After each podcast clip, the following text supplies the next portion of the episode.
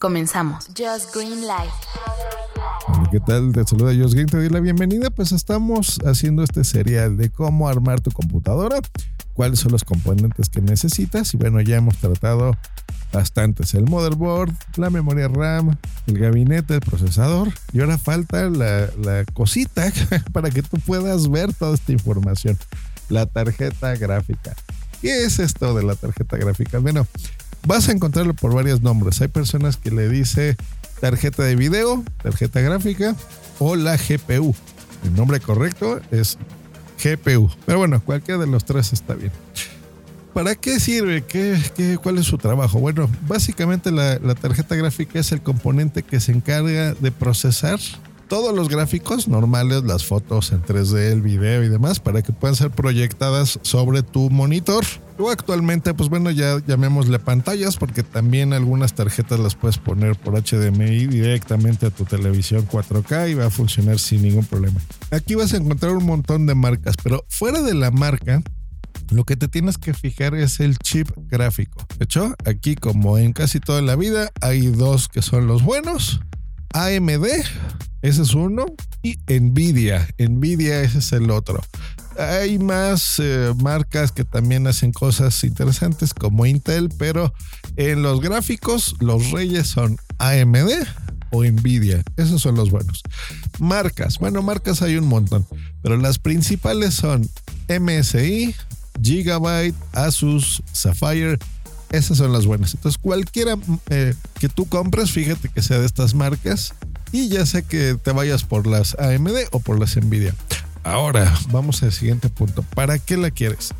Hay gente que la quiere para trabajar, para uso profesional, o hay gente que la quiere para gaming, o hay gente que la quiere para un poquito de las dos. Entonces, ¿cuál es la línea profesional? Bueno, si tú vas a editar solamente fotografías en alto nivel, vas a hacer render. No sé si han visto estas empresas que, por ejemplo, fabrican lo que sea y han visto en la televisión que están un, un modelo en tercera dimensión, así como con rejas y se mueve, o una fotografía o un actor que se murió y de repente ves esos como efectos especiales que les ponen. Bueno, todo eso es el modelado en tercera dimensión o el render en tercera dimensión. Gente que se dedica a editar eh, videos, también es este tipo de, necesita este tipo de tarjetas, o todo el CAD, o sea, los arquitectos que utilizan AutoCAD, Autodesk, Flame, todos ellos son los que necesitan este tipo de tarjetas. ¿Cómo las vas a identificar? Si lo tuyo es Nvidia, lo que te decía, pues bueno, cuadro, así escrito con Q de queso. Cuadro, ese es el tipo de línea que tienes que comprar y ya sabrás que esa es una tarjeta profesional. Y de AMD, de la competencia, pues ya sabes que sea Radeon, que diga Fire Pro. Fire Pro, escrito Fire Pro. ¿Cuáles son las desventajas de este tipo de tarjetas? Pues bueno, que no están pensadas para gaming. O sea, podrás jugar, algo sí puedes jugar, pero realmente va a ir muy mal porque no están pensados esos chips gráficos para los videojuegos, que son muy demandantes. Eh, muy veloces, mucha información que tienes tú que ver en la pantalla tiene que ser muy rápida. Otra desventaja, el precio es excesivamente caro. O sea, excesivamente caro, estoy hablando de que pueden llegar a costar 6 mil dólares, en algunos casos más por lo caro y por lo especializado que son este tipo de tarjetas. Eh, y no quiere decir que porque sea tan caro va a ir bien en todos. Lo que te decía, hay gente que las compra pensando que está comprando lo mejor y en realidad abre un juego y va súper feo y no, no se ve tan bien. Eh, y no entienden por qué. No es que tenga ningún problema, es que no está pensado para eso. Por eso tienes que saber qué tipo de tarjeta vas a comprar. Eh, hay unas también mucho más baratas pero eh, ahí vas, más o menos fíjate el tipo de programa. Esa sería mi recomendación. O sea, si vas a usar After Effects o Maya de Autodesk o AutoCAD, por ejemplo, pues bueno, fíjate qué tarjeta es la, mínima que te recomiendan y en base a eso, pues bueno, compra una que sea un poquito mejor, ¿no? Si es Photoshop, Illustrator, ese tipo de programas, pues lo mismo. Fíjate qué tarjeta recomienda el fabricante y, y ve comprando. Hay unas desde 2 gigabytes hasta 24 gigabytes de memoria RAM, dependiendo el tipo de software que tú necesites. Ahora, si tú lo que estás buscando es una tarjeta que haga, aparte de jugar, que también tengas la posibilidad de usarla como una opción eh, profesional, pues bueno, hay opciones y esas son las de las que vamos a hablar en este momento. Lo mismo, si estamos hablando de Nvidia, aquí hay dos líneas, las que empiezan con GT y las que son GTX. GT son las de entrada, son las muy, muy, muy, muy básicas.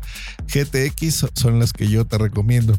De AMD, lo mismo, empezamos con la letra R, la serie R, y la profesional, la RX.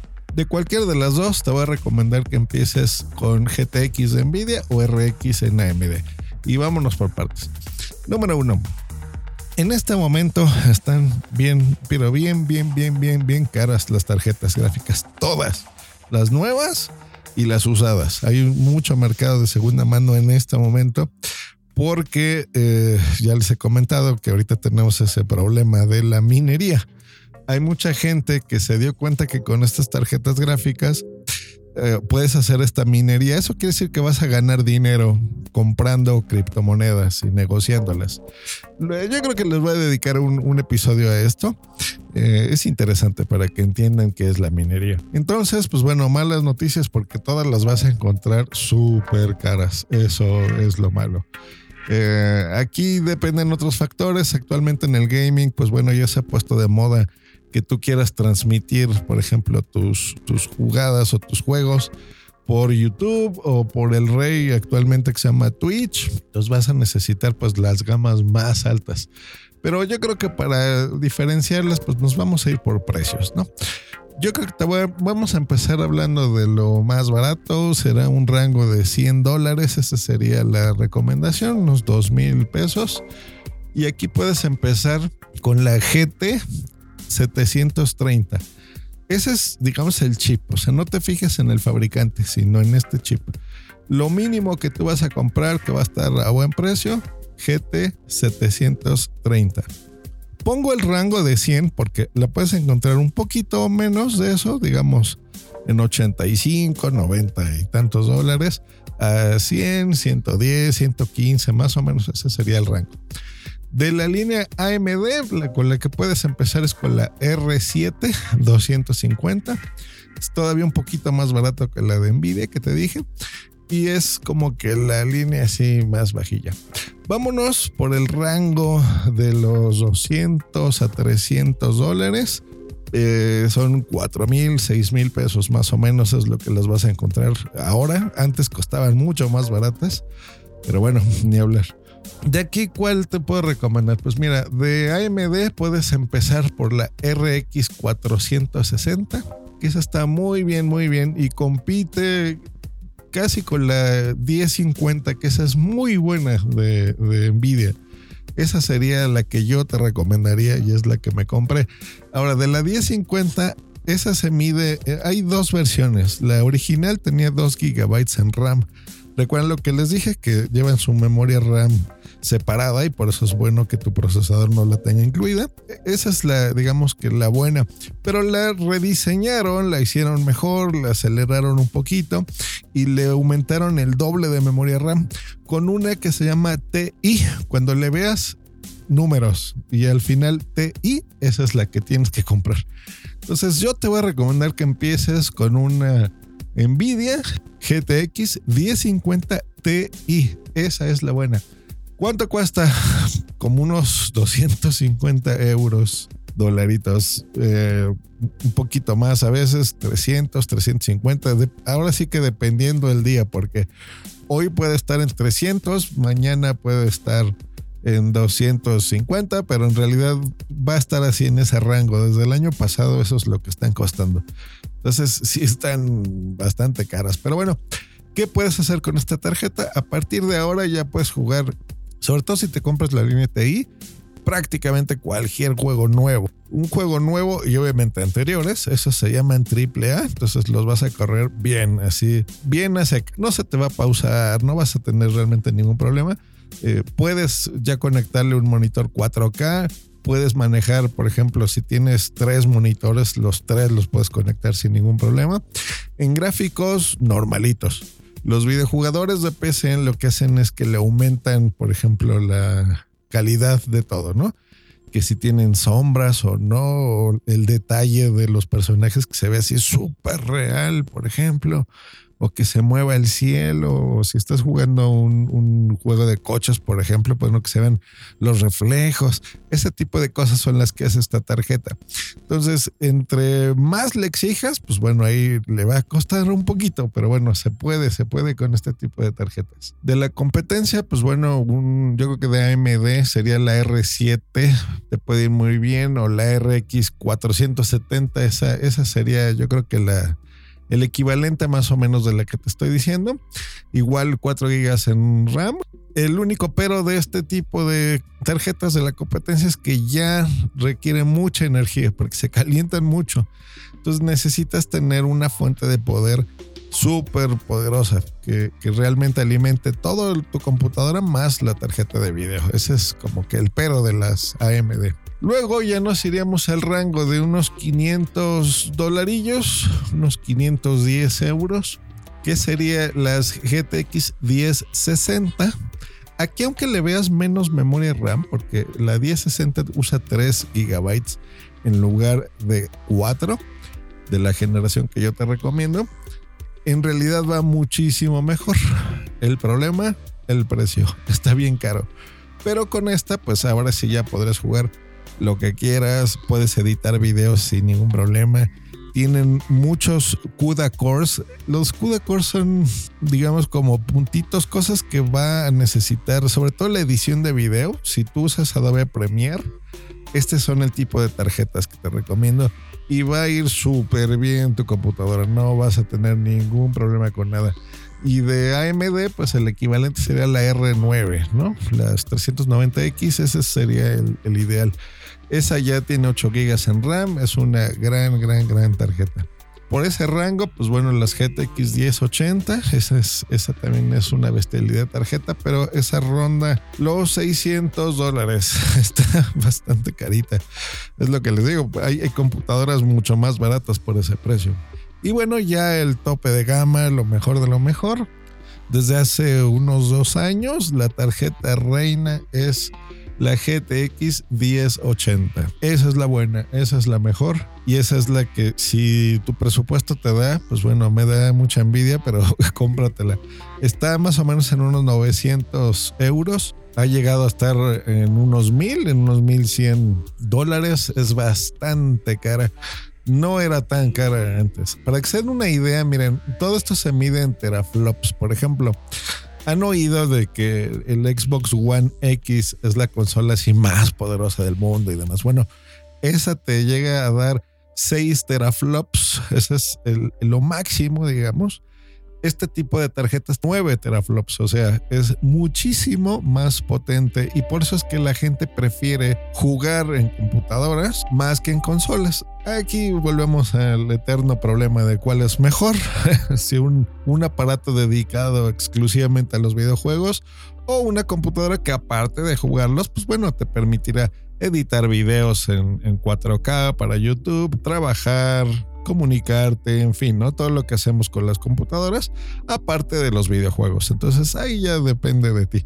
Pero si buscas así lo super ultra mejor, pues bueno, no hay nada mejor que un tipo de, tarjetas de estas. La que yo te recomiendo, la GTX 1050 Ti, pues anda en el rango de los 5, 4 5 teraflops. Entonces va a ir mucho mejor. Es como un PlayStation 4 Pro, es como un, un Xbox One S, por ejemplo, incluso algo mejor que eso. Entonces, en realidad está muy bien.